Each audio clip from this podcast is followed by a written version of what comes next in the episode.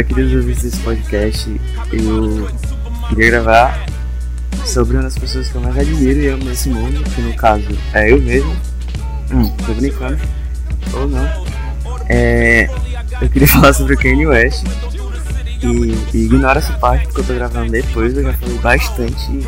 Eu só queria falar ao isso no meu podcast. Porque. Enfim,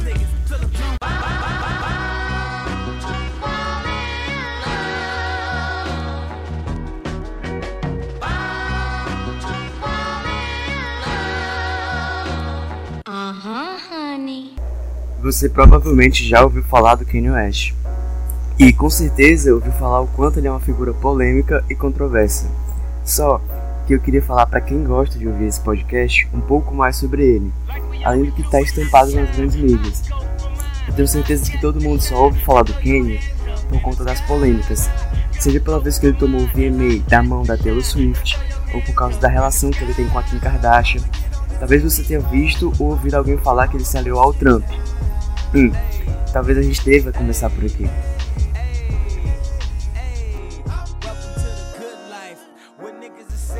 Não tem como negar, Kanye West foi um dos apoiadores do Trump em sua campanha de 2016, estampando o slogan Make America Great Again.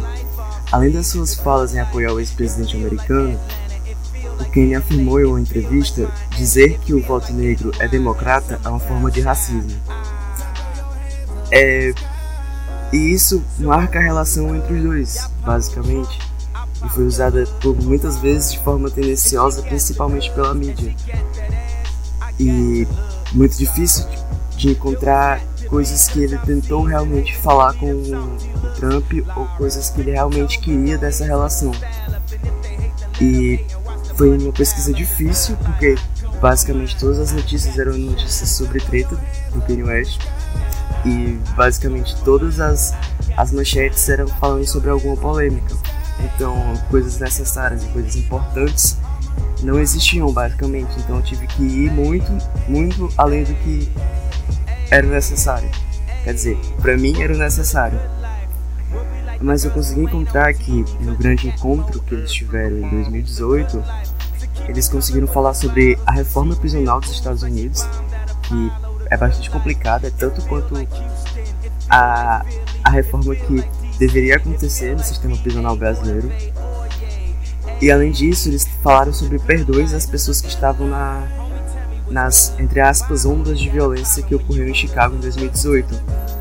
Além disso tudo ter acontecido, eles terem discutido isso, a quem conseguiu convencer o Trump do induto presidencial para Alice Johnson, que era uma senhora de 63 anos que estava cumprindo uma sentença por crimes de drogas relacionados ao tráfico de drogas. Coisas que eram basicamente ela comprar remédio que ela precisava. Mas o que eu consegui ver, tipo, em todos os jornais, todos os que eu tentei olhar, era que eles só conseguiam falar basicamente sobre as polêmicas do apoio do Kenny e sobre o que eles comeram no almoço. Eles não falaram, tipo, de nenhuma das conversas que eles tiveram. E nem se o presidente conseguiu escutar ou mais nada. Tudo que a gente sabe, pelo menos que eu sei, eu fui pesquisar atrás, ele só conseguiu ter essa conversa depois que todos os jornalistas estiveram fora. E eles puderam conversar normalmente. Como gente, eu acho. Mas aí tu pode estar pensando, ok, ele tentou ajudar de alguma forma, tentando falar sobre a reforma prisional, falar sobre os perdões às pessoas que estavam presas injustamente por causa de um protesto. Mas se aliar ao Trump era meio que um crime ambulante. Mas o Kenny não apoiou Trump em tudo. Ele não apoiou Trump para a reeleição. E em entrevista, ele falou que não era favorável à, à liberação das armas, que ele preferia o endurecimento para a lei. Ele expressou também o amor e a compaixão para os imigrantes que buscavam asilo nos Estados Unidos entre aspas, ressaltando os pais que lutam para proteger seus filhos da violência da guerra. Esses posicionamentos totalmente contra o pensamento do Trump.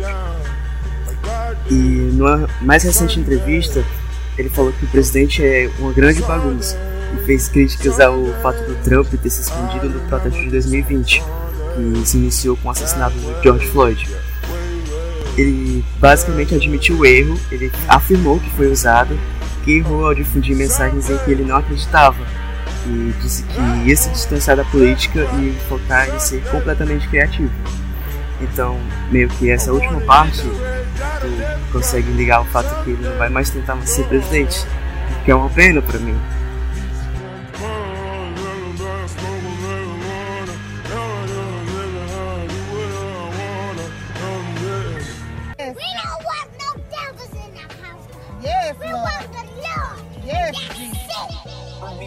Eu só vou falar da Taylor Swift porque é provavelmente a maior treta em que ele se envolveu. Mesmo acontecendo em 2019, hoje ainda meio que todo mundo ainda fala sobre isso. Durante o VMA, enquanto a cantora recebia o, o prêmio de melhor clipe feminino, o Kanye subiu no palco e fez um discurso em forma de protesto ao voto popular.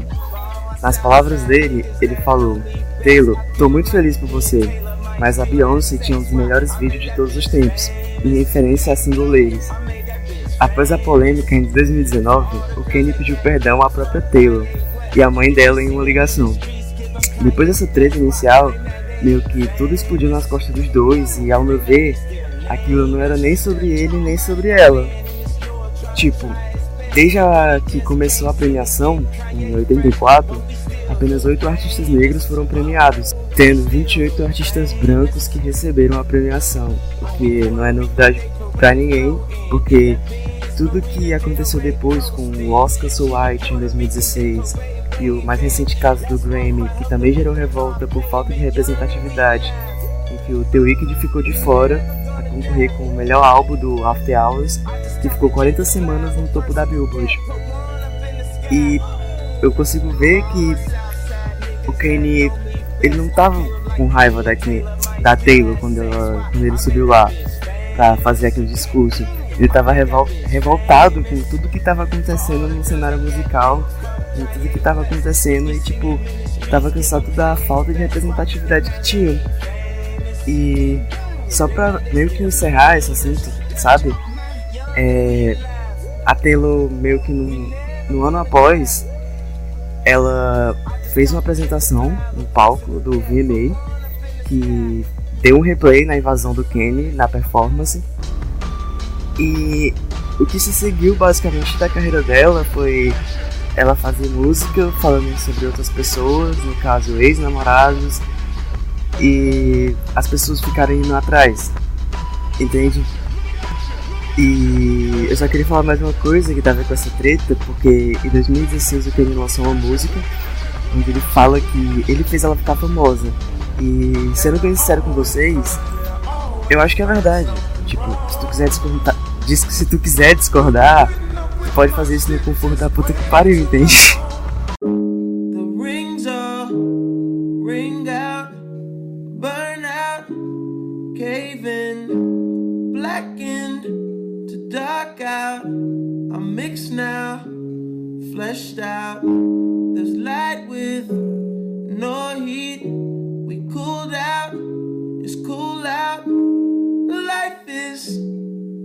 We found out, we found out, we found out.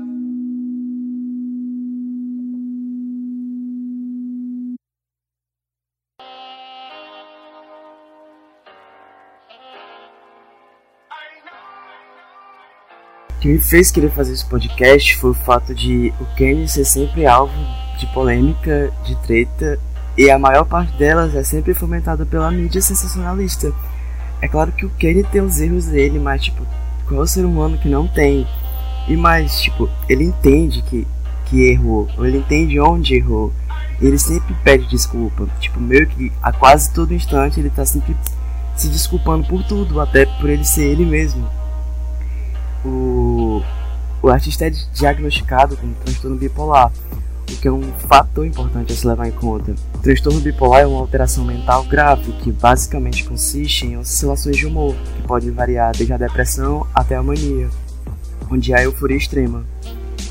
A mídia fomentou essa ideia de que o Kenny é uma figura problemática, que é uma narrativa muito mais problemática para uma época em que a saúde mental se tornou tão relevante. é a narrativa que contribui pro declínio dele, pro declínio mental dele. Ter que lidar com um transtorno mental enquanto tudo que você vê sobre você são opiniões negativas e manchetes tendenciosas. E em uma das músicas que eu gosto muito dele, ele fala: As pessoas estão dizendo que eu fico louco no Twitter, a mídia diz que ele tá fora, fora do controle. E eu acho que eu só sou o único que não finge. Pra mim, ele é uma das figuras públicas mais humanas que existe. Tipo, ele caminha basicamente entre errar e acertar. E não é uma coisa muito diferente de mim, é uma, coisa muito diferente de você que tá ouvindo. Eu fiquei muito em dúvida se eu falaria algo sobre a música dele, porque, particularmente, eu acho chovendo molhado falar minhas impressões sobre os meus gostos. Porque, basicamente, todo mundo tem uma opinião e não adianta eu falar que algo é bom se tu pode achar ruim, entende?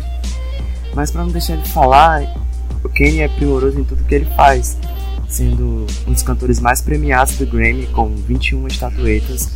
Ele já vendeu 20 milhões de álbuns em todo o mundo e o seu disco My Beautiful Dark Twist Fantasy foi o segundo melhor álbum da década. E tipo, nesse momento que eu tô gravando, eu tô ansioso pra caralho pra ouvir o Donda, que é o, o álbum que ele vai lançar, o que ele diz que vai lançar, porque, mano, sei lá. E eu fico tipo ouvindo repetidas vezes todos os álbuns, tudo que eu já ouvi dele, porque ele simplesmente é a pessoa mais próxima de um Einstein dessa geração. E eu torço pra você que tá ouvindo esse podcast possa, tipo, ver a luz do Kenny, tipo, além das polêmicas e além de todas as tretas, tipo, perceber o quanto ele é um ser humano normal e, tipo, o quanto ele é genial nos trabalhos que ele faz e que isso não é não é tipo uma justificativa, né? Tipo, passando pano para ele ser do jeito que ele é. Não é nada disso, é tipo só pra tu ver de uma outra forma, de uma outra perspectiva. E é um fato engraçado que Kenny vem do Swahili, que é um dialeto africano, que quer dizer o único. E eu acho que isso é muito, muito ironia, sabe? E, enfim, tu pode ouvir as músicas dele, tipo, tem todas as plataformas digitais, até aqui no Spotify, onde você estiver me ouvindo. Eu não vou ser imparcial, sabe? Tipo, pra mim, ele é muito foda. Ele é tipo muito foda. Você sabe que era tipo literalmente querer ouvir tudo, tudo de, de música que ele já fez, porque eu só tenho escutado isso 24 horas por dia. E quem me conhece sabe que eu não consigo parar de ouvir música, tá ouvindo só um artista. Eu escuto tipo todos os discos. É uma parada muito impressionante. Enfim, se você gostar dele, ótimo gosto musical. Se você não gostar, tudo bem também. E a minha mensagem final para esse podcast é: eu admiro o antigo Kenny, eu amo o novo Kenny, tipo, amo Kenny como o Kenny ama o Kenny.